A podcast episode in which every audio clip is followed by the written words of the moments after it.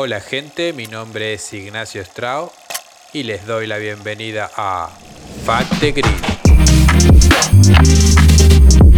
El día de hoy charlamos con Roberto Connolly. Él es socio y productor ejecutivo de Not Real, un estudio creativo enfocado en la dirección de arte y la animación. Nos cuenta la importancia de planear los procesos de trabajo y cómo esto repercute en la calidad final de los proyectos. Espero que disfruten la charla.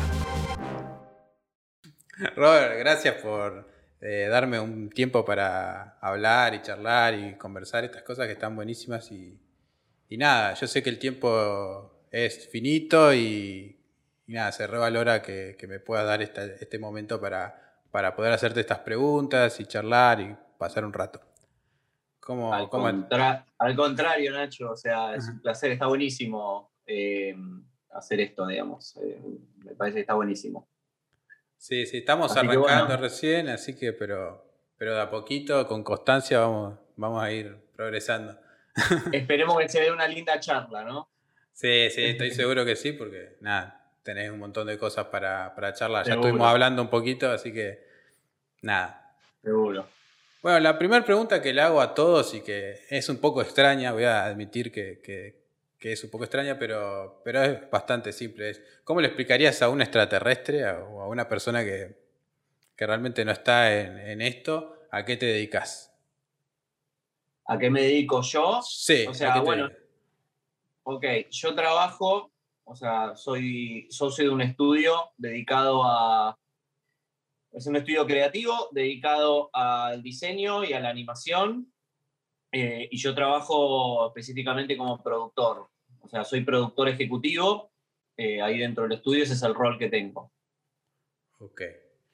¿Y por qué decidiste dedicarte a esto? ¿Cuál fue la motivación? Y en realidad el tema es así, o sea, yo cuando terminé el colegio me metí en la facultad, estudié producción de radio y televisión, em, un poco sin saber mucho de qué se trataba, no sabía si me iba, a gustar, me iba a gustar o no, pero bueno, sabía que había como dentro de todo como un costado medianamente creativo, que eso sí me interesaba, eh, por más que la tele por ahí no tiene mucho que ver con lo que hacemos nosotros. Pero nada, después de ahí un poco los laburos que fui teniendo me llevaron para este lado y, nada, o sea, hace, yo hice de todo, o sea, hice desde o sea, sentarme a animar, hice mucho compo también. Em, y nada, después tuve mi proyecto propio, que fue mi propio estudio, que se llamaba Casana. Em, y eso duró hasta hace unos hasta en realidad eh, terminó oficialmente en eh, finales de 2019 eh, y ahí como que unificamos con Notriel. Yo, yo con, con Vale y con Milton ya veníamos trabajando, pero bueno, a mí lo que me pasó es que yo cumplía muchos roles eh, con un proyecto propio, si bien trabajaba con otra gente y todo, eh, sentía que era como muy puesta arriba, em, eh, como ocuparse de ser productor, ser director, ser animador dentro de proyectos, cubrir como varios roles. Y nada, como que hace unos años me cayó la ficha de que lo que quizás en el área donde yo podía aportar un poco más era en la parte organizativa, Em, porque también veía que, que los, buenos creativos, los, los, los, buenos directores, tenían como un chip un poco distinto, como otra pasión eh, que yo no la encontraba del todo en, en mí, digamos, y, y, nada, como que me cayó un poco la ficha esa y los conocí justo a, a Milton y a Vale y, ellos sí, o sea, entonces como que bueno, justo se dio ese complemento y arrancamos y, este, y bueno, nada, pasaron ya eh, unos años desde que empezamos a trabajar juntos y, y, nada, yo ocupo ese rol, cada tanto, muy cada tanto me siento a hacer algo específico en el proyecto, pero, pero no, o sea, mi rol es más que nada en toda la parte organizativa. Ok. Y quiero volver un poquito a cuando empezaste ahí la facultad a estudiar y las motivaciones que tenías. Em, ¿Qué, hacías algo artístico en ese momento, antes en la secundaria o algo así, o que te llevó a, arrancar? No, o sea, sí, entiendo. Em, o sea, a mí lo que me, a mí me gustaba la música, yo, o sea, hago música desde que tengo 10 años, tampoco, o sea, tampoco es que profundicé demasiado, ¿no? Pero... Eh, sí, ahí veo una guitarra atrás tuya. Pasé por varios instrumentos, eh, tuve la banda, todo eso. Em, y nada, o sea, la verdad que cuando estaba terminando el colegio no sabía mucho, no sabía muy bien qué, estudiar, pero sabía algunas cosas más genéricas que, que me gustaban. Yo quería que haya un costado medianamente creativo en, el, trabajo, pero que bueno, también que haya un, o sea, en algún punto como un universo de laburo que se pueda laburar. Eh, que yo terminé el colegio a fines de los 90, eh, los tiempos eran un poco más duros, como la, visión era un poco distinta como es ahora, de ciertas cosas, eh, y me metí un poco buscando, o sea, encontré esa carrera y dije, bueno, a ver, voy a probar con eso y la verdad que, o sea, me enganché con algunas cosas, con otras cosas no tanto. O sea, me gustó más, por ejemplo, toda la parte relacionada con la ficción que, o sea, que todo lo que era como más eh, televisión en vivo y, digamos, toda esa cosa como más, eh, eh, como en caliente y, no sé, digamos, pero también por, el, por, por, los por, la temática y por el contenido, ¿viste? Me, me, costaba más. Y veía también eso, veía que a algunos compañeros como que les salía de taquito. Tuve dudas en un momento de si seguir o no. Pero bueno, seguí, lo terminé.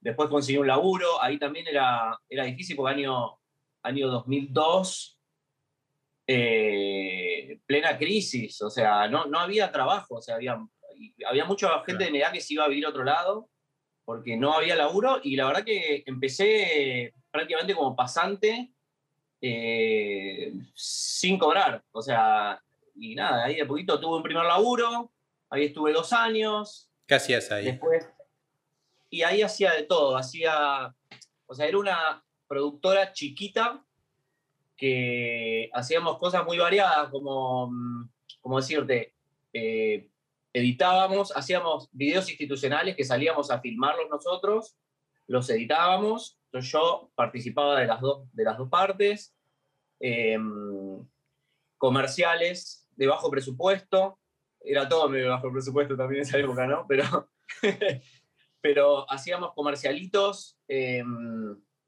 y nada, o sea, yo participaba de distintas, distintos roles, tampoco es que había mucha gente, éramos, éramos poquitos, eh, y bueno, ahí como eh, hasta hacíamos también servicios como si fuese eh, copiado de cassettes y todo ah, eso, digamos. Había cassettes en esa época. bueno, pero un poco, un poco, te, un poco te curtía, ¿no? En ese sentido, como que aprendías de todo un poco y como que ibas viendo qué te gustaba. La verdad que sí. Sí, yo creo que lo principal ahí fue hacer mi primera experiencia laboral, eh, o sea, entender lo que era un trabajo, lo que era tener eh, una responsabilidad. Y después, eh, más en relación a lo que hago hoy, aprendí a editar, o sea, edité muchísimo.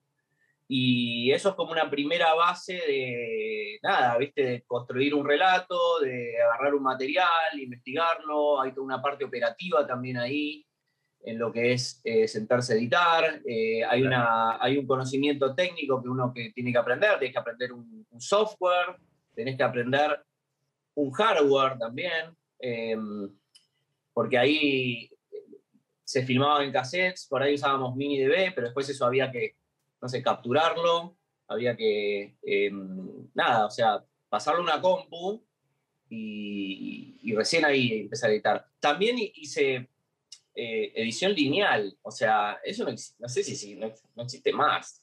No sé si en algún canal de tele por una cuestión de como de tiempo, pero yo ya no, creo, porque hoy en día ya es todo como súper digital, no, no, no pasa por un soporte físico eh, como antes era como un cassette, ¿no? Pero hice de eso también, eh, que tenía como otro, tenía otra lógica em, digamos, editar lineal, porque vos, si querías meter algo entre medio de lo que vos habías puesto, no podía, tenía que borrar todo lo que habías hecho después y, volver para atrás hasta ese punto de edición y ahí agregar eso. Em, que nada que ver, digamos, ¿no?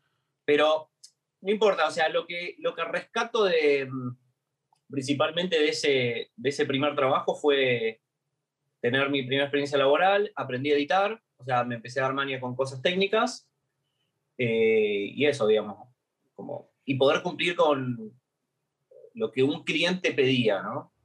Claro, claro, sí, es, es clave por ahí entender eso, porque ¿viste? hay mucha gente que por ahí sale de la facultad o sale de la universidad y, piensa que se va a comer el mundo ahí al toque, ¿no? Y como que entender es, ese choque de realidad y, darte cuenta que por ahí tenés que aprender un montón de cosas. Eso es lo que veníamos hablando en, la charla que, que publiqué hace poquito de, esas cosas que no te enseña la, facultad, ¿no? Como que, las vas a tener que aprender en la calle.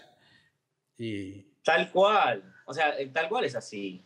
Eh, lo que pasa es que en la facultad se adquiere mucho, mucho conocimiento. Es como que vos venís de, vos venís de un secundario, en el secundario, adolescencia y todos, ¿viste? Como no tenemos mucha gana de estudiar.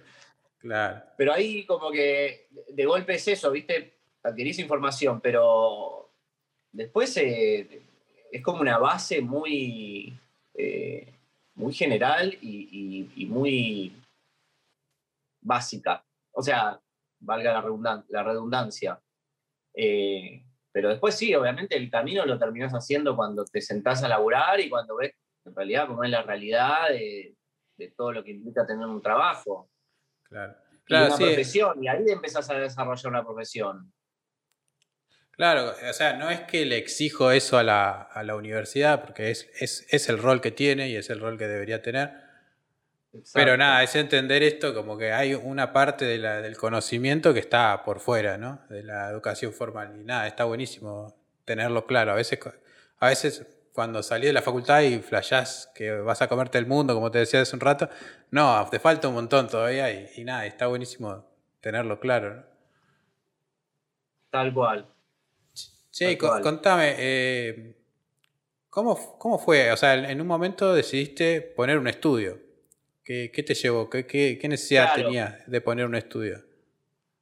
Mira, yo después, después de ese primer trabajo, eh, por esas cosas de la suerte, entré en un estudio que se llama 3D Art. O sea, hoy en día ellos, la verdad que son una productora bastante grande, tiene un montón de gente, hacen proyectos grandes, se abrieron un montón de cosas pero en ese momento éramos todos bastante pibes, con poca experiencia, como esforzándonos y todo, pero bueno, yo ahí cuando entré, eh, era un estudio que hacía eh, tipo visual effects, así con 3D, o sea, aprendí a hacer laburos de compo, eh, empecé a hacer laburos de animación, aprendí a fondo a usar el, el, After, o sea que es como una herramienta como muy básica de lo que nosotros hacemos, de lo, sí, de lo que nosotros hacemos.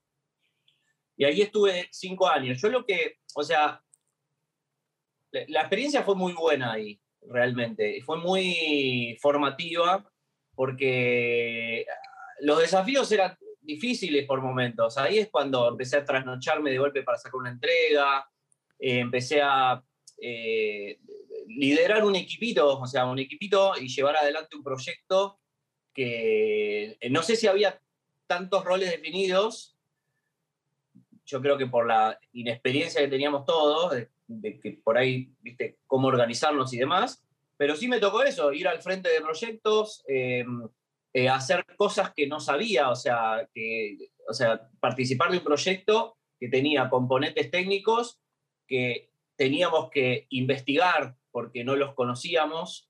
Eh, pero bueno, ahí aprendí también algunas cosas de 3D. Eh, y lo que yo veía es que ellos eh, eran gente como yo, en algún punto, que estaban, o sea, habían logrado tener, o sea, un estudio con gente, estaban trabajando para el exterior. y la verdad que en un momento yo sentí que podía hacer algo similar.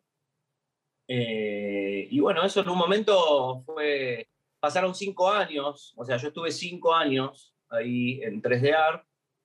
Eh, y en un momento nada, como que sentí que era el momento de hacer un cambio y me mandé. O sea, me mandé. Primero arranqué con un amigo, estuvimos un año, después yo seguí por mi cuenta, ahí arranqué con lo que, bueno, fue mi, digamos, como mi estudio personal que se llamaba Casana.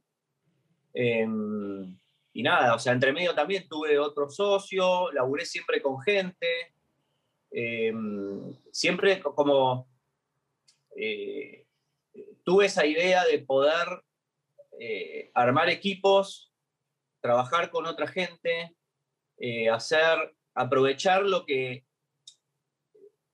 lo que iba avanzando de a poco, que era la conexión a Internet, y bueno, el avance tecnológico, obviamente a medida que pasaron los años, de golpe eh, todo eso fue como mucho mejor y facilitó mucho las cosas, salieron plataformas que ayudaban como a trabajar a la distancia y, y, todo eso, nada, bueno, y pasaron varios años hasta que en un momento hice un proyecto con Milton y ahí este, nada, o sea, nos gustó.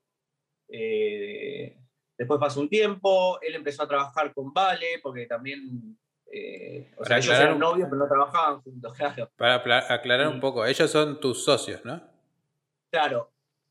O sea, Milton González y Valeria Moreiro son los directores creativos de Not Real, son los fundadores de Not Real, son mis socios, yo soy socio, eh, tenemos una cuarta socio también, eh, Eugenia García Montaldo. Em, em, ¿Cómo es? Y, eh, y ellos, o sea, ellos tienen algo de que ellos son, eran novios y nada, en un momento empezaron a trabajar juntos. Y bueno, ahí me llamaron un día que estaban de viaje em, y necesitaban una mano porque estaban de viaje. Entonces había que, les cayó un proyecto que era interesante y yo ya había trabajado con Milton una vez, también teníamos como cierto contacto cada tanto, a ver en qué andás y qué sé yo. Y nada, o sea, hicimos ese proyecto, salió bien, eh, y de ahí fue como progresivamente, o sea, al poco tiempo ya era todo, era como, che, me, me llegó este pedido y ya desde la etapa presupuestaria estábamos discutiendo a ver cómo podíamos resolver, eh, o sea, cómo le pasábamos un presupuesto al cliente y después cómo resolvíamos internamente nosotros em, un equipo de gente y, nada, o sea, y así paso a paso, digamos. Claro, o sea, fue bastante natural como la transición de, de, armarse un equipo, ¿no? Empezar a trabajar juntos. Sí, sí, fue natural, no hubo nada forzado así de che, te llamo y no te conozco, y sino como probamos, funcionó, probamos de nuevo, funcionó, así progresivamente, y nada, como que después miramos para atrás y dijimos, che, ya estamos haciendo todo, o sea, ¿por qué? O sea, mantuvimos, mantuvimos, ellos ya se llamaban Not Real, porque, o sea, Milton, él tenía su estudio llamado Sublime, y Vale venía en realidad de trabajar de, en estudios, y en un momento se mandó freelance. Y nada, o sea, Milton también quedó solo en un momento y un día empezaron a trabajar, hicieron un proyecto y nada, se ve que también del lado de ellos funcionó. Y ahí fundaron Not Real, o sea, eh, en vez de mantener como Sublime, que era el, el estudio que ya existía, fundaron Not, Real. Y yo tuve Casana y hubo como dos años en que era como colaborativo, o sea, si bien ocupábamos los mismos roles y más o menos la mecánica de trabajo era muy similar, los proyectos los firmábamos entre los dos. O sea, era un lío de... por Notriel y producido por Casana, claro. y llegó un momento donde era como, no tiene sentido, no tiene más sentido. Y nada, o sea, lo que prosperó fue Notriel. Eh, y nada, o sea, agarré un día y dije, bueno, a partir de ahora Casana está de baja y yo soy parte de Not Real. Y fue así. O sea, y eso fue 2000, o sea, eso fue no, 2020. O sea, a principios de 2020 ya empezó solo Not Real. Y ellos ya venían de 2017. 2018 empezamos a trabajar juntos, pasaron dos años, 2020 quedó solamente Not Real. ¿Y, qué, diferencia ves ahora ya a la distancia un poco de lo que es ahora Not Real a lo que era Casana en, su momento? ¿Qué, cosas decís que, cambiaron o mejoraron o, o te sentís más cómodo? Bastante. no, bastante, bastante. O sea, mm, primero que nada, o sea, los chicos son gente muy talentosa, apasionados por lo que hacen y por lo tanto son muy dedicados. Les gusta hacer cosas lindas, así súper high-end y como que nada, o sea, entre eso se generó un lindo complemento que nos potenció a los tres, porque de golpe tenías una directora de arte con todo un background importantísimo en en branding, haciendo dirección de arte de proyectos de, motion, em, en estudios dedicados a eso. Em, y nada, o sea, y Milton también venía, o sea, Milton es un recontra animador, o sea, de como pocos, ¿viste? Entonces, eh, nada, o sea, ese complemento funcionó, yo me terminé eh, saliendo del, de sentarme a poner keyframes y, participar como exclusivamente en, generar el contenido. Y nada, o sea, y encima es lo que estaba buscando. Entonces como que eh, pasé para hacer el productor de ellos y ellos pasaron a ser los directores y eso funcionó. Entonces, em, es muy distinto a cuando vos estás solo, porque primero que nada no tenés con quién dialogar. O sea, hay muchas cosas que surgen de, la interacción y eso, o sea, no, es ninguna novedad. O sea, eso pasa en cualquier ámbito, que es mucho más constructivo cuando vos tenés eh, varias personas que incluso tienen, eh, digamos, como background y, formaciones distintas. Entonces, como que bueno, discutiendo cosas y todo, siempre el resultado es superador. Eh, y después, o sea, eso por un lado, que quizás tiene que ver con, con nada, viste, como ese complemento de, los skills o las capacidades de cada uno, pero después por otro lado, me parece que también evolucionó muchísimo el sistema de trabajo. O sea, yo venía, viste, así como te conté, yo venía con esto de trabajar remoto, eh, le había encontrado la vuelta un montón de cosas que achicaban la distancia, me di cuenta que no era necesario estar todos bajo el mismo techo. Em, eh, y después cuando arrancamos, todo eso evolucionó más, evolucionó bastante más. Eh, porque es eso, ¿viste? Ellos al, estar, al ser los directores también hay un feedback que tiene que ver con eh, esto lo podemos hacer mejor, esto lo podemos hacer de otra manera.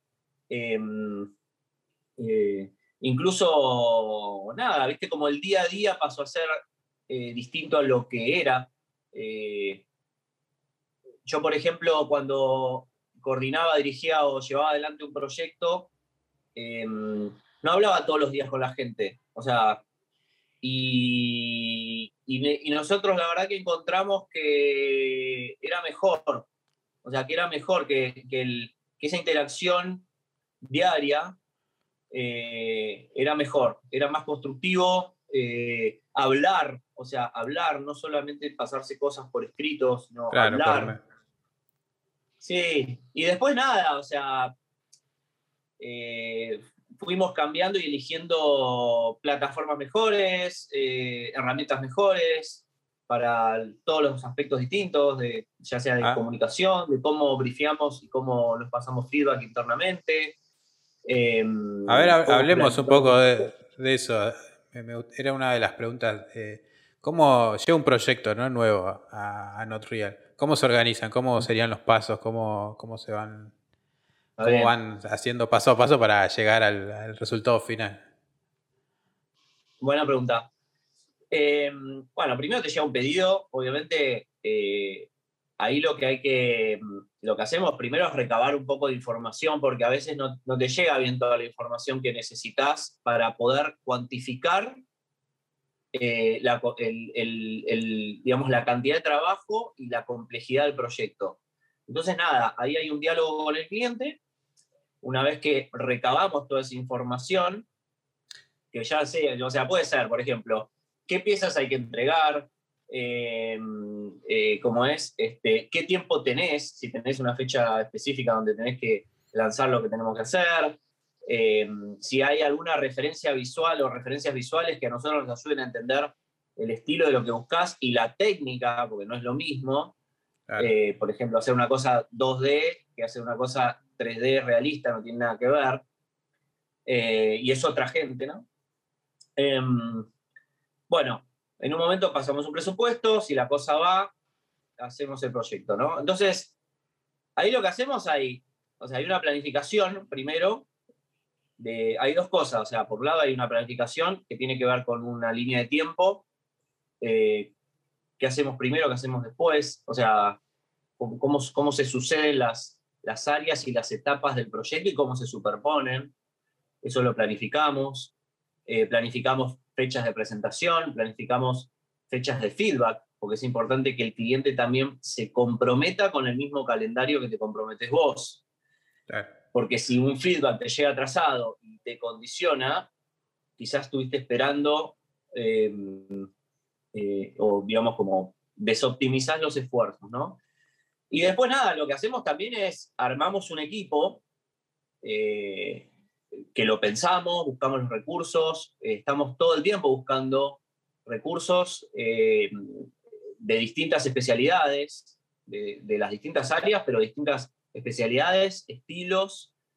Em, y nada, o sea, en algún momento armamos ese equipo y después el, el proyecto se, se va sucediendo medianamente como lo planificamos. O sea, está todo ese proceso que va, qué hacemos primero y qué hacemos después, o sea, cuáles son los pasos del principio del proyecto hacia la entrega, eso, eh, nada, lo vamos llevando adelante, las presentaciones pactadas con cliente también nos van poniendo como objetivos parciales, que eso eh, es importante para poder organizar el proyecto en, en, cosas más específicas y más chicas, digamos, porque si no, de golpe tenés 10 semanas para hacer un proyecto y, y, no tenés un traqueo o un seguimiento de cuál es el progreso ¿no? de eso. Y después hay otra parte del proceso que tiene que ver con el día a día, o sea, cómo es el día, cómo es un día. Em, y eso es, es, es eh, un poco lo que te contaba. Em, hay, una, hay calls, o sea, hay, hablamos con la gente, hay Em, eh, ciertas plataformas y herramientas que nos ayudan a manejar la información, los archivos, a comunicarnos, distintas herramientas con distintas funciones. ¿Qué herramientas para... Y mira, o sea,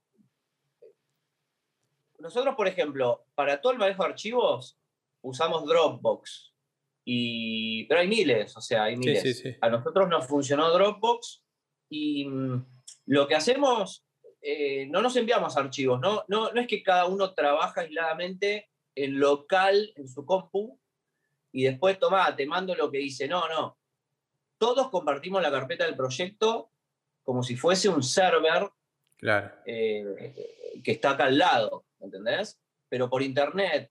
Entonces, em, eso, la verdad, o sea, desde que empezamos a hacer eso, eh, acelera muchísimo las cosas. Y no solo eso, sino también tenés como una protección de los archivos eh, que si, vos, si, yo si yo tengo un servidor acá al lado y se me prende fuego, perdí la información. Pero con esto no, porque está en la nube. Y, y, está en la nube y está sincronizándose en todos los participantes. Obviamente, no sé, los proyectos a veces pesan gigas y gigas y gigas, y sectorizamos según las áreas y todo.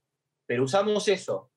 Eh, es, es, es, lo importante es que es una plataforma que es en la nube, y al mismo tiempo es local en las computadoras de todos los participantes. Es el concepto. Y después tenemos para mm, básicamente dos cosas más. Una es, eh, usamos todos los, las Google Apps, específicamente Google Slides, que sería como el equivalente al PowerPoint.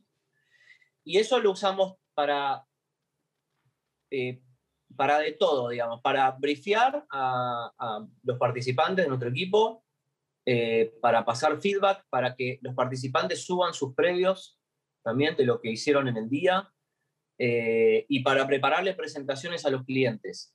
Siempre tenemos varios, hay como cuatro o cinco decks, que le llamamos así, de, con distintos motivos o distintos tópicos o usos.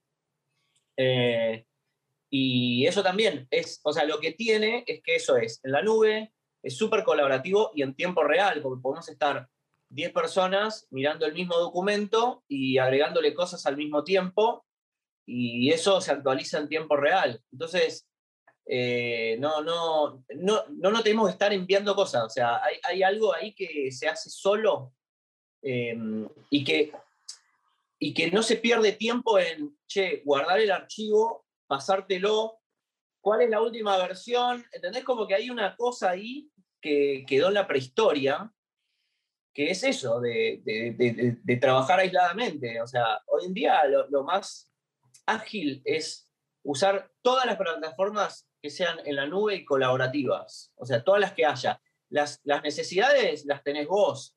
Lo que tenés que hacer es buscar las herramientas que te, digamos, que te, que te ayuden a, cubrir esas necesidades. Y después lo que usamos también es eh, para comunicación más informal, que es necesaria, es, es, es chat, o sea, eh, y lo que usamos es Slack. Pero nada, o sea, antes usábamos WhatsApp y en un momento, nada, así era como... Eh, decidimos movernos a otra plataforma porque mm, se, se, nos volvió caótico y, y, los grupos, o sea, tenía grupos de cualquier cosa mezclado con los grupos de tus amigos y nada que ver, ¿no? Entonces, en un momento dijimos, bueno, busquemos otra, que tenemos crítica también, no es que una solución. Pero sí nos sirve porque hacemos, hacemos, channel, hacemos channels eh, según las áreas de los proyectos. Eh, y eso nos sirve para coordinar las calls, para nada, ¿viste? en, Slack no, no tenés para hacer videollamadas, ¿no? Eh, bueno, y para videollamadas usamos Zoom. Ah, sí, sí, no. O sea, no sé. Sí, sí, sí, no. no. Eh, creo que si, si tenés la versión Pro, pero es medio bardo. Yo la verdad que estamos bien ahí con, sí, sí, con la combinación de, de, las distintas plataformas. O sea, eh, y sí, para las cosas usamos Zoom. Bueno, sí, está bueno. Che, te, quería preguntar ahí, me surgió la duda, ¿cuántos son ahora? O sea, ¿cómo, cómo es el equipo. No sé si por, lo, por, la, por los tipos de trabajos que hacen, si tienen eh, gente fija o arman un equipo para cada proyecto, ¿cómo, es? Sí, em, nosotros somos, eh, ahora en el estudio fijo somos 12, eh, de los cuales 4 somos los socios pero por lo general, cuando estamos, según la cantidad de trabajo que tengamos, si estamos con uno o dos proyectos al mismo tiempo, eh, y andamos más llegando a los 20, porque siempre traemos gente externa por las necesidades de los proyectos.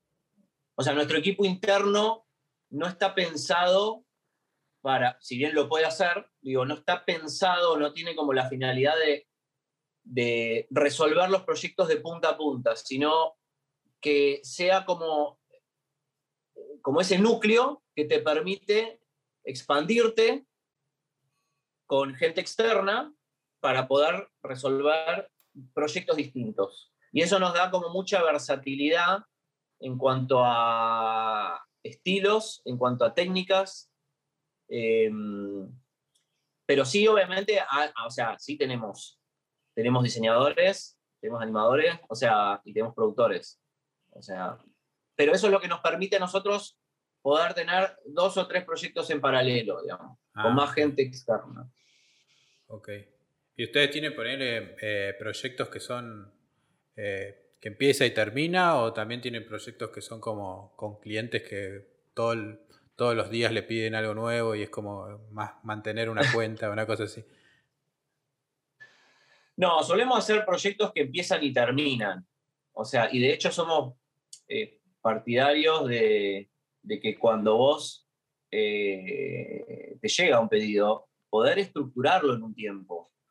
Porque, mm, porque justamente es eso, yo tengo que contratar gente y cómo, cómo, cómo lo organizo. O sea, si yo sé que no termina, eh, pero bueno, quizás es porque el, específicamente el rubro para el cual nosotros trabajamos o la industria, no sé, la industria publicitaria o comunicación interna de las empresas, que son los clientes que nosotros solemos tener, necesitan eh, nada, hacer, hacerme este proyecto con una pieza de 60 segundos y que después va para tal y para tal y para tal medio. Entonces, eso empieza y termina. No, no estamos haciendo de golpe, no sé, una serie de televisión que tiene, no sé, 6, 8, 10 meses de, de producción. Eso ya, a mí me tocó hacer algo de eso, pero es, es, es un poco una lógica distinta. Eh, entonces, claro, solemos hacer proyectos que empiezan y terminan. Ok, perfecto. Che, ahí me también, hablando un poco de lo que me contabas, de, cómo arman los equipos, cómo, cómo, cómo, eligen a las personas para trabajar con ustedes, ¿Cómo, dónde los buscan, eh, dónde están. Em, a ver, primero que nada, lo, que, lo que nosotros buscamos siempre son especialistas en algo. O sea, es, difícil, es muy difícil que nosotros llamemos a una persona que diseñe y anime, por ejemplo. O sea, el área de diseño es un área específica que requiere gente especializada que se dedique todos los días a diseñar para poder hacer cosas de, eh, o sea, para poder profundizar, digamos, ¿no? Em, y lo mismo con, el área de animación, y bueno, después hay otras, digamos, como quizás como especialidades, como, no sé, simulaciones o qué sé yo. Em, primero que nada, partimos de esa base. Em, y armamos los equipos, los armamos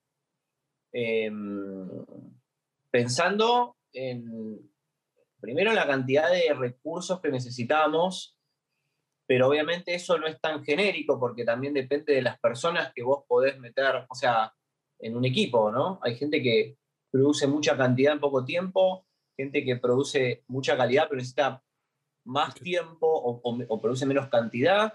Eh, entonces, bueno, tratamos de armar una combinación que funcione. También nuestros directores se sientan a producir contenido. Entonces, hay toda una interacción que ocurre de ida y vuelta, de, o sea, ellos conocen técnicamente lo que el otro está haciendo. Eh, entonces, como que eso también a nosotros nos permite de golpe poder traer la pelota de vuelta para acá, pulirle cosas, volver a delegar con el equipo y demás. Pero volviendo a tu pregunta, em, nosotros buscamos eh, especialistas y mm, tenemos gente que nos escribe, tenemos nuestro Instagram, que nos sigue cierta cantidad de gente. Em, y también buscamos, o sea, nosotros buscamos. Buscamos en Instagram, buscamos en Behance. Eh, eso es como digamos, los lugares principales y, en algún momento tenemos un contacto, ya sea puntualmente porque hay un proyecto y estamos como con una necesidad. Eh, eh, y nada, o sea, en base a lo que podemos, también eh, en base al presupuesto que nosotros disponemos, porque hay gente que cobra más, hay gente que cobra menos. Entonces, nada, o sea, en base a toda esa combinación de cosas, podemos armar un, un equipo para un proyecto. Claro. Pero las búsquedas son por lo general globales, ¿no? Como que no, se, no es un estudio que digas, bueno, vamos a buscar toda gente de Argentina o cosas así.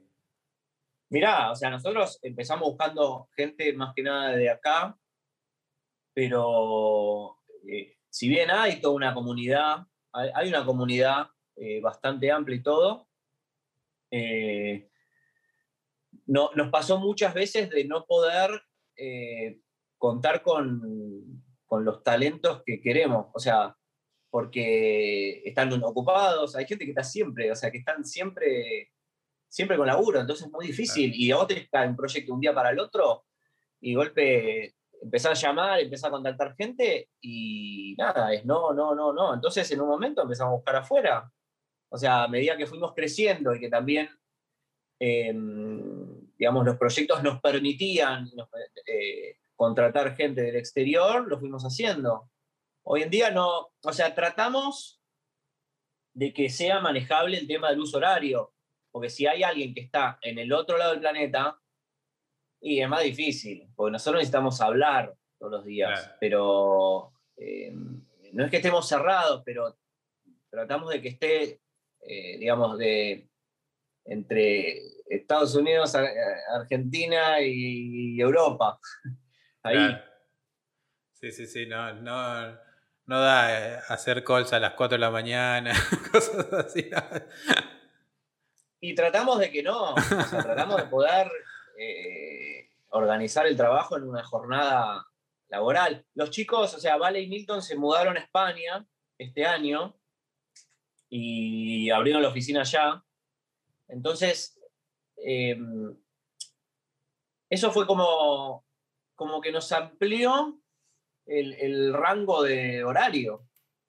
Para, Porque ellos, ellos tienen, por ejemplo, en su, en su mañana nosotros estamos durmiendo, pero ellos sí están si hay, si hay, gente que está en Europa laburando en un proyecto y ellos pueden tener en su mañana las calls o pueden incluso preparar eh, una devolución para alguien que está acá. Entonces, cuando nosotros arrancamos el día, ellos ya hicieron parte de su trabajo, hay unas horas donde nosotros coincidimos, entonces ahí se habla con la gente de acá y todo.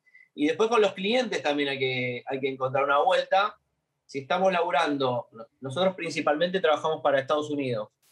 Si estamos trabajando para costa este, bueno, hay menos diferencia horaria entre ellos y, bueno, no sé, costa este, pero si es costa oeste, de golpe tenés nueve horas. Claro, Entonces, como que tenés que tratar de coordinar la comunicación para que sea a la mañana, primera hora de costa oeste, para que para los chicos sean las seis de la tarde. Porque si no, eh, eh, digamos, se vuelve muy, digamos, se vuelve muy larga la jornada. Pero bueno, eh, no, es, no, es, perfecto, ¿no? O sea, no es perfecto. Pero, se, pero se acomoda. Se intenta acomodar. Claro. Che, te hago una consulta también en relación a esto de lo que hablábamos de la búsqueda de talentos. ¿Cómo ven los talentos acá en las Latinoamérica, Argentina? No, yo creo que, mira, o sea, yo hace años que estoy eh, en contacto con, esta, industria, ¿no? Y yo creo que en general hay muy buen nivel acá, en Argentina. Eh, me parece que hay muy buen nivel, que es un, que es un, que es un rubro que fue constantemente creciendo, porque también fue creciendo a nivel mundial cada vez hay más pantallas para llenar. Entonces, eh, y nada, o sea, fue evolucionando como cualquier disciplina que al principio es más primitiva, que la tecnología es otra, y nada, hoy en día tenés mucha gente que trabaja eh, en este rubro, em, en distintas disciplinas. Eh, me parece que, que digamos, hay, hay, mucho que, hay mucho que ofrecer al mundo, digamos. Que, yo por lo menos encuentro que hay, hay, mucho talento acá en Argentina. Pero sí pasa que es una comunidad que está creciendo, pero que tampoco es inmensa. Entonces, eh, y, como se tiende a, a laburar para el exterior y todo, hay mucho crecimiento, hay muchos estudios, hay, y todos tratan de hacer lo mismo. Entonces, hay mucha ocupación también. Porque justamente, porque incluso lo que, lo que hay acá en Argentina es la combinación entre talento y, y, un costo más accesible para cualquier eh, cliente que esté parado en el exterior. Entonces, eh, eso hace que toda, tu, toda esta comunidad esté como con laburo en general. Interrumpo esta charla solo para contarles que nos pueden escuchar en todas las plataformas. Spotify, Apple Podcasts, Google Podcasts y ahora también en YouTube. Así que pueden apoyarnos con todas esas cosas que ya saben, me gusta, suscripción, campanita, etcétera, etcétera, etcétera. También nos pueden seguir en Instagram, donde compartimos contenido que si estás escuchando esto seguramente te interese. No lo juego más y seguimos con la charla.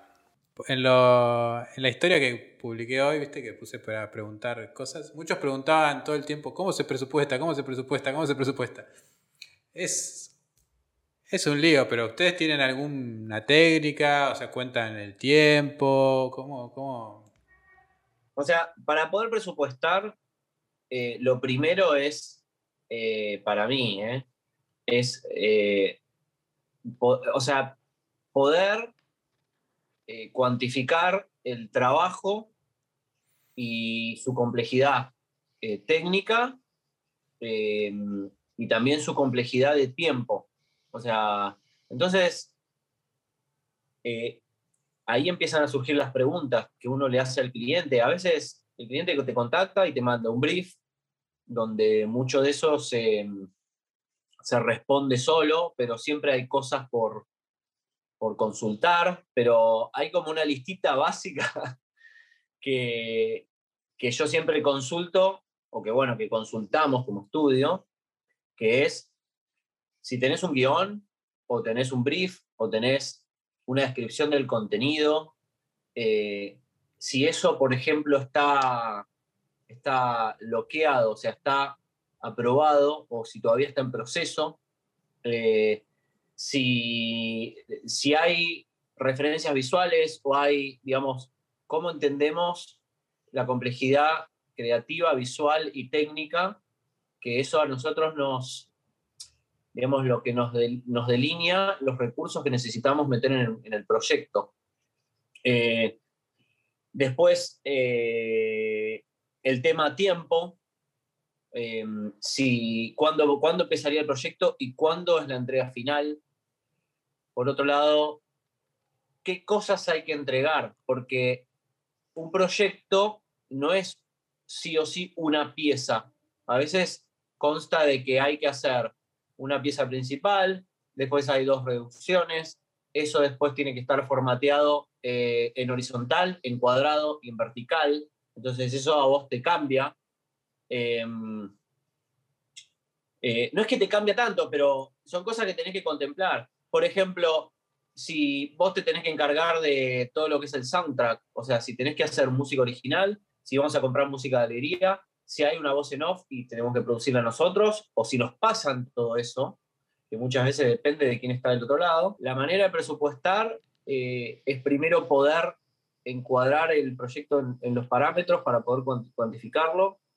Em, pensar también en base al tiempo, cómo lo metes, eh, cómo metes las etapas de un proyecto. Y bueno, o sea, todo eso en algún punto afecta lo que sería tus costos y afecta lo que sería la complejidad para resolverlo. Y como que, bueno, en base a eso y toda esa combinación de cosas, de ahí sale algún número que a veces te dicen que sí, a veces te dicen que no. O a veces te dicen, tengo esto otro, no sé, ¿entendés? Claro. O, o, a veces, claro, y entonces tengo esto otro, y entonces ahí, ok, listo, ok, perfecto. Eh, ¿Cómo adaptamos la complejidad? Claro. Porque también está eso. ¿Cómo adaptamos la complejidad? Y si partimos, hacemos la inversa, eso de decir, che, ¿qué presupuesto tenés para hacer todo esto? Y te dicen algo, ahí recién podés pensar, decir, ok, ok, listo. A cambio de eso, yo te puedo ofrecer esto otro. Eh, y eso a veces también acorta pasos y todo, porque eh, porque vos ya partís de una información que al principio es un misterio, pero después en realidad te dice, ok, listo, entiendo, es un proyecto chico o es un proyecto grande. O sea, eh, con esto puedo armar un equipo más grande o un equipo, eh, no sé, puedo llamar a tal o cual, eh, digamos, talento o, especialista eh, y en otros casos no. O sea, en algún punto tenés que, no sé, resolverlo por ahí con, con un equipo más chico. Claro. Sí, además también a veces es comprender que por ahí la persona con la que estás negociando no es su plata, digamos, es una persona que tiene un presupuesto asignado para tal proyecto y no sé si te ha pasado, pero a mí me ha pasado a veces de tirar un presupuesto y me han dicho subir un poquito o cosas así, como que a veces es como entender un poco, a veces es porque capaz lo presupuestaste menos porque no entendiste bien la magnitud del proyecto y ese es un problema, o, no sé, como que es cuestión de, entender bien qué es lo que tenés que hacer. Ah, hay algo que vos no podés dejar de lado que es eh, cuáles son tus costos. O sea, nosotros tenemos eh, o sea, un equipo interno, pero eso no deja de tener, o sea, nosotros de golpe asignamos alguna, algunas personas a un proyecto eh, pero eso en algún punto también forma parte de toda esa estructura de costo, digamos. O sea, tenés que... ¿Por qué? Porque eso, eso, digamos, esas personas que están trabajando en ese proyecto no, no podían estar trabajando en otro. Entonces, y eso más, que necesitas por ahí tres, cuatro, cinco personas más eh, externas, eh, obviamente cuando pasa un presupuesto tenés que estar seguro de que todos esos costos eh, los podés cubrir. Y después hay otras cosas, como de golpe, no sé, contratar un render farm o, o sea, según, según lo que tengas que hacer, ¿no? Pero, mm, y si, si el tiempo es más corto, por ahí necesitas más gente, porque tenés que resolver más en menos tiempo. No es tan lineal, ¿no? No es tan lineal eso. Porque a un punto son más personas con las que tenés que hablar, con las que tenés que pasar brief, con las que tenés que interactuar. Eh, y que si vos no te da el tiempo para el día como para poder eh, interactuar con todos, se vuelve improductivo porque eh, tenés tiempos muertos en algún punto. Nosotros tratamos siempre de, de, que todo eso se optimice y encontrar como cuáles son los, los momentos del día y todo para, para poder hablar con las distintas personas. Pero bueno, no era la pregunta. Eh, no, sí, un poco sí. Era como que está un poco relacionado. De, tener en cuenta los costos, ¿no? Sí. O sea, no podés hacer un proyecto, o sea, vos no podés hacer un proyecto que te, sal, o sea, te salga más plata producirlo que lo que te está dando el cliente. sí podés, sí podés eh, en algún punto apostar a futuro. O sea, nosotros los primeros años nos dedicamos mucho a, eh, a construir el portfolio, porque eso en realidad es lo que a vos te, te hace llegar a nuevos clientes y a que tu estudio eh, en algún punto se, se pueda mover, tengas algo más sólido que ofrecer, eso, eso es tu portfolio, digamos. Nosotros mostramos lo que hicimos y eso es lo que, eso más otras cosas más, es lo que sirve de argumento para convencer a alguien para que te contrate, ¿no? Nosotros lo que hicimos, los, en realidad lo seguimos haciendo, ¿no?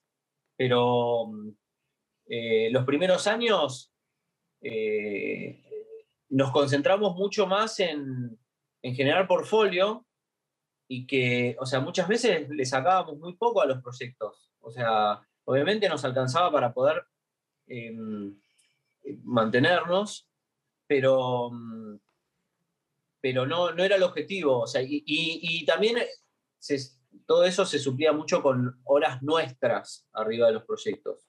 Pero eh, como que o sea, si vos, cuando vos construís tu portfolio y le, das un poco más, le das siempre un poco más a los proyectos, em, después no, importa, o sea, en realidad lo que, lo que importa es lo que, lo que vos podés generar a partir de eso. Em, bueno, pero también un poco muestra la filosofía del estudio, ¿no? Eh, que vos podés dedicarle ese tiempo por ahí a, a proyectos que vos decís, bueno, son un vole, pero este cliente sé que me va a dar mucho laburo si le saco bien este trabajo, pero ustedes no, ustedes van a hacer algún proyecto que sea lindo para mostrar, ¿no? Esté bueno. Eh, también la realidad te va marcando un poco, o sea, no, porque, o sea, no sé, yo lo pienso de cuando yo estaba solo, y a mí me hubiese gustado hacer proyectos que hoy en día estamos haciendo, pero en realidad lo que me pasaba es que no, lograba tener como ese portfolio que sirva para convencer a alguien para que me tire un proyecto un poco más, un poco más eh, eh, jugoso creativamente. Em, y porque también obviamente lo que estaba pasando es que no me daba para, no me daba para ahí, para eso. O sea, es, es una realidad. Pero, eh, pero no sé, o sea, para mí lo importante es que siempre atrás de lo que uno hace eh, hay mucho laburo, hay mucho esfuerzo, hay mucha dedicación. No sé, yo lo que veo, yo, o sea, lo que veo nosotros em, se labura mucho, se laburó mucho para construir y se labura mucho todos los días. Eh, todo el equipo de gente labura, labura mucho. No quiere decir que laburamos 16 horas por día, ¿eh? Eh, no es así. Pero sí, eh, todos los días cuentan. Todos los días cuentan. Todos los días se puede hacer algo. Y si estás sin, un proyecto, todos los días se puede hacer algo. Eh, siempre hay, hay, algún proyecto no comercial que tenemos dando vueltas en la cabeza, que se hace cuando hay tiempos libres que a veces los tenés, a veces no los tenés, pero eh, construir el portfolio, ¿entendés? Tener algo más que no hayas hecho. Sí, y una cosa, eh, por ahí ustedes indiscutiblemente tienen un portfolio hermoso, tienen unos trabajos muy lindos, eh, pero supongo que también con eso no basta, ¿no? Como que hay que ir a tocar puertas, hay que ir a, charlar, a mostrarlo. ¿Ustedes qué, técnicas usan para, llegar a, los clientes? Eh, ¿Van a ferias? Eh, eh, ¿Llegan solos, capaz? No sé, ¿cómo, cómo, es su, metodología? Em, y es una combinación de cosas, un poco todo lo que te contaba. O sea, por un lado tenés tu portfolio, que por lo menos dice que vos hiciste tal cosa, ¿no? y hay mucho de que del otro lado buscan a alguien que haya hecho lo que necesitan. Eso también, ¿eh? No te van a contratar por algo que no hiciste. O sea, pero mm, sí, eh, o sea, yo hice varios viajes solo cuando estaba con Casana y la verdad que estoy orgulloso de las cosas que pude conseguir, con, o sea, modestamente, con un portfolio súper modesto.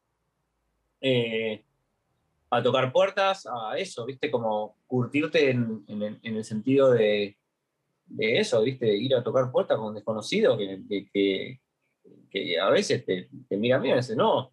O sea, hay una cuotita de suerte también en todo eso. Y, y después nada, hay otras cosas que te promocionan como las redes sociales, que eso también es laburo, porque eso es meterle a hacer posteos, a hacer historias, a eh, digamos, como seguir mostrándote. Y, nada, o sea, como, es como toda esa construcción de distintas cosas eh, es lo que... Y nada, también si llegas a tener eh, prensa, eso es una gran vidriera. O sea, nosotros el año pasado salimos en Motionographer eh, nos hicieron, estuvo re bueno porque hicimos, mira, todo partió, por eso te digo del portfolio, todo partió de un proyecto para Nike que eh, pedía mucho menos, era corto de tiempo y por esa razón eh, del otro lado esperaban mucho menos. Y yo no puedo hablar por mí porque yo no, no participé de ese proyecto. siempre les digo, fue mi proyecto favorito, porque no lo hice. Pero los chicos se quemaron las pestañas durante 17 días corridos y sacaron una pieza la verdad que muy buena. Em, y eso llamó un poco la atención, lo mandamos nosotros a los portales, eh, o sea, las, revistas digitales y todo, no sé, básicamente a Motionographer, a Stash y algunos otros que hay ahí, em, qué sé yo, redes sociales, y de golpe nos cayó un día un mail que nos querían hacer una nota. Entonces nos hicieron esa nota que hablamos también del proceso de trabajo, justo entró el tema de la cuarentena, entonces nosotros ya venimos trabajando remoto, entonces explicamos un poco cómo trabajamos, qué sé yo, al mismo tiempo también como eh, la industria como se saturó porque cambió, eh, cambió las actividades, o sea, se dejó de filmar, por ejemplo, entonces se volcó mucho a lo que hacemos nosotros o, nada, o cosas digitales o lo que sea, pero bueno, como que todo eso, sobre todo ese artículo de Motionographer, a nosotros nos abrió puertas, porque eso te mueve solo. O sea, la prensa, en algún punto, es la mejor publicidad. Vos podés estar pagando eh, en redes sociales promoción, pero me parece que no es para nuestra industria. O sea, porque nosotros trabajamos principalmente para empresas eh, y no tanto como para que te llame cualquiera, ¿entendés? Entonces como, eh, y, no solo es para empresas, sino para personas que trabajan adentro de empresas. Porque tus clientes son esas personas más que la empresa en sí. Entonces, eh, nada, yo siento que nos dio muchísima difusión ese artículo, que la verdad que fue un artículo extenso, con un montón de componentes. Y, de hecho nos pasó de, o sea, preguntamos muchas veces, che, ¿cómo nos encontraste? Y porque viste el, viste el artículo, digamos. Che, hablando también un poco de los, de los medios, de ¿qué, medios utilizás para mantenerte informado, actualizado con las cosas que están, se están haciendo? Eh, y las redes sociales, en realidad. O sea, está Instagram, está Behance, están estos portales, pero que también están, también en Instagram. Entonces, como que... Claro, sí. Eh, lo más común es Instagram. Eh, porque también ahí... O sea, Instagram lo que tiene, o, una red social, no sé, antes era Facebook, ponele, hace unos años, que lo que tiene, a diferencia de golpe una revista digital, que la revista digital elige cosas, hay una curadoría, curatoría, curadoría, eh, y nada, te muestran, sí, te muestran las mejores cosas o lo que están haciendo los estudios principales y todo eso, ¿no? Pero la red social lo que te da también es que de golpe una persona que es, no sé, un especialista en, no sé, simulaciones, vos te enterás de lo que hace. Entonces, como que bueno, viste, como esa combinación. Eh, Así que nada, principalmente es Instagram, seguir, seguir a los estudios, seguir a los talentos, seguir, a, seguir cosas que están buenas, o sea, seguir em, gente que hace buenas cosas, o sea, que hace laburos lindos, seguir toda esa gente y te vas enterando. Hay una cosita que me llamó mucho la atención y que lo repetiste un par de veces en la, en la charla y que lo tenés también en tu, en tu página, es que ahora estás como eh, full time como productor, pero cada tanto te dejan tocar un keyframe, ¿no? ¿No? Y es como que eso deja ver un poco como que todavía tenés un poco el gustito de, tratar de, hacer algo creativo y esas cosas. ¿Cómo, cómo canalizas toda esa energía eh, creativa hoy en día? Y se extraña un poco también por momentos.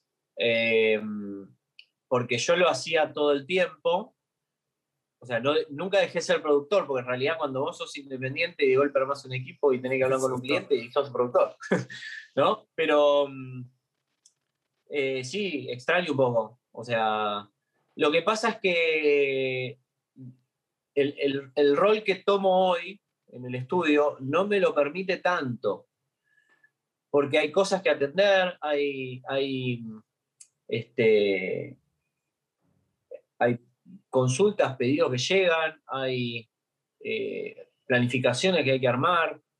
hay que de golpe armar un equipo de gente, eh, hay que estar también, muchas veces los proyectos requieren de reprogramarse, eh, renegociar cosas con los clientes y como que en algún punto son cosas que no van de la mano con lo creativo.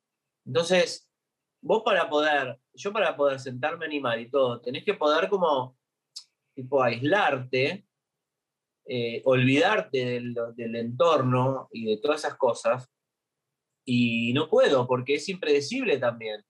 O sea, yo no sé cuándo me entra un mail con algo, o no sé cuándo sale cuando surge un problema de un, proyecto o algo que tenemos que atender. Eh, entonces, eh, como que no va del todo de la mano. Sí lo extraño, porque, y muy cada tanto, mira, hace poco en un proyecto, la verdad que me tocó liderar todo un equipito de compo eh, y yo también hacer un poco de compo y me gustó. O sea, dije, bueno, o sea, manos a la obra, ¿viste? Eh, la verdad que estuvo, estuvo bueno, lo, disfruté, a pesar de que estábamos explotadísimos, porque era muy intenso el proyecto. Por eso también como que medio que tuve que cubrir un poco ese rol. Eh, coordinando un área y supervisándola y como centralizando muchas cosas de este lado, también lo que se va produciendo, eh, digamos, con otra gente. Em, pero sí, o sea, por momento se me escapaban cosas como productor, o sea, es como, eh, es lo que te digo, o sea, son como de, me parece que son roles que tienen una índole distinta y que si tenemos los recursos, digamos, tenemos un equipo de gente, donde hoy en día, nada, nosotros tenemos dos productoras coordinadoras que, que gestionan los proyectos y todo. Eh, y eso a mí de golpe me liberó un montón de trabajo como productor, pero también hay que reservarse como un espacio para poder atender esas cosas que son impredecibles. Que si vos estás en la línea de batalla, se te empiezan a escapar. ¿Qué consejo le darías al Roberto del pasado que, te gustaría haber recibido mucho antes? Eh, o sea, primero que nada, yo estoy muy contento y orgulloso de toda la carrera profesional que hice. Me pasaron, o sea, me pasaron cosas que no esperé que me iban a pasar a nivel profesional. Eh, como por ejemplo, nada, estar al frente de como un estudio que está creciendo y que, digamos, como que la verdad que estamos haciendo cosas re buenas, con mucho esfuerzo y con un equipo de gente, digamos, de gente talentosa y dedicada. Em, eso primero que nada. Pero, mm, mira, yo creo que algo de lo cual eh, siento que me podría haber aportado y que no hice fue eh, trabajar en, uno o dos estudios más antes de largarme solo. Eh, o sea, yo tuve ese primer trabajo, después esos cinco años en 3D Art y después me largué solo. Y por ahí podría haber hecho un par de años menos en 3D Art, buscar otro estudio, cambiar de aire, ver cómo trabaja otra gente, ver otras cosas, cómo se hacen, cómo se cocinan las cosas en otro lado. Eh, y siento como que eso me, me hubiese dado como algo más. Eh, y de hecho es, es una recomendación también para alguien que está empezando. Eh, primero que nada, no largarse solo de una porque te falta un montón de, información que poder, o sea, tus colegas te, construyen, o sea, además, interactuar con, colegas, con alguien que tenés sentado al lado o, lo que sea, y a mí me dio mucho eso, la verdad. Entonces, recomendación, o sea, es trabajar en estudios, más de uno, por lo menos, para trabajar como en, en este rubro específico, ¿no? Eh, si tu idea es en algún momento largarte por tu cuenta, em, ya sea como freelance o ya sea con la idea de poner una empresita, digamos, un estudio. Em, pero mm, creo que es eso. Por ahí haber hecho una experiencia en el exterior, eso me parece que también está bueno y que tampoco lo hice. Eh, lo podía haber hecho, ahora que pienso. Pero bueno, ya estamos acá. Ya estamos acá. Ahora, ahora ya, estamos en otra, ¿no? Pero, sí. Bueno, esta es la última pregunta que en realidad es. Creo que es la, más complicada, o por lo menos la que más a veces se complica. en realidad la tenés que hacer vos y se la haces a la gente que está, que está viendo el, capítulo. ¿Qué, te gustaría que se vayan? ¿Con qué, qué te gustaría que se pregunten ¿no? en su cabeza?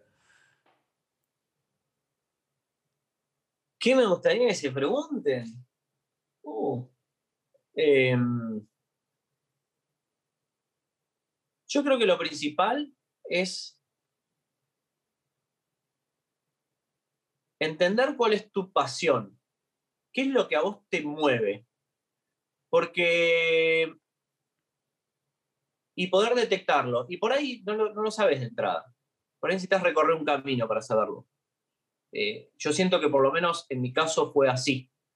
Em, pero ¿cuál es tu pasión? ¿Qué es lo que a vos, qué, es lo que a vos te, te mueve? ¿Entendés? Porque eso en algún punto me parece que es lo que a vos te, te va marcando el camino, o por lo menos te va diciendo, elegí por acá.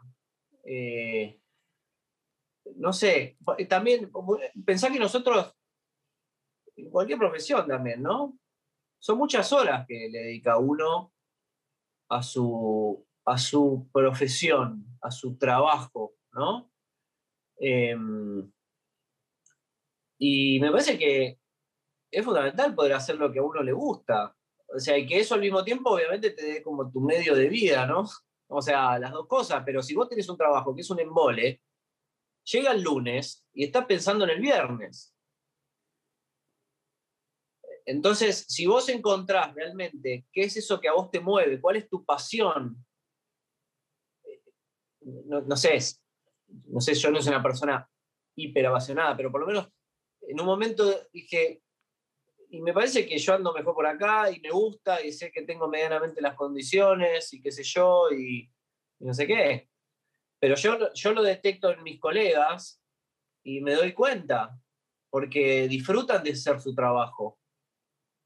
Eh, y lo veo en todo el equipo, digamos, todas las personas que trabajan con nosotros.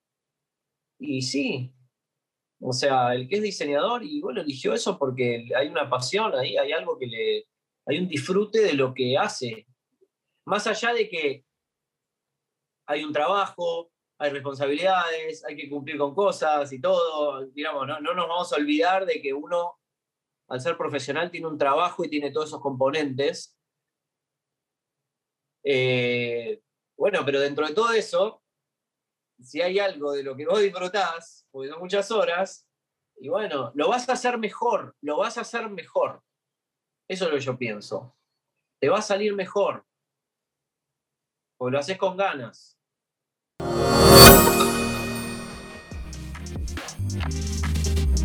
Y bueno, eso es todo por hoy. Espero que la hayas pasado bien. Acordate que estamos en todas las plataformas de podcast y si nos estás viendo en YouTube y llegaste hasta acá, además de suscribirte, me gustaría mucho que dejes un comentario diciendo qué te pareció el capítulo. También nos puedes seguir en Instagram donde subimos un montón de contenido que seguramente te resulte muy interesante. Chao, hasta la próxima.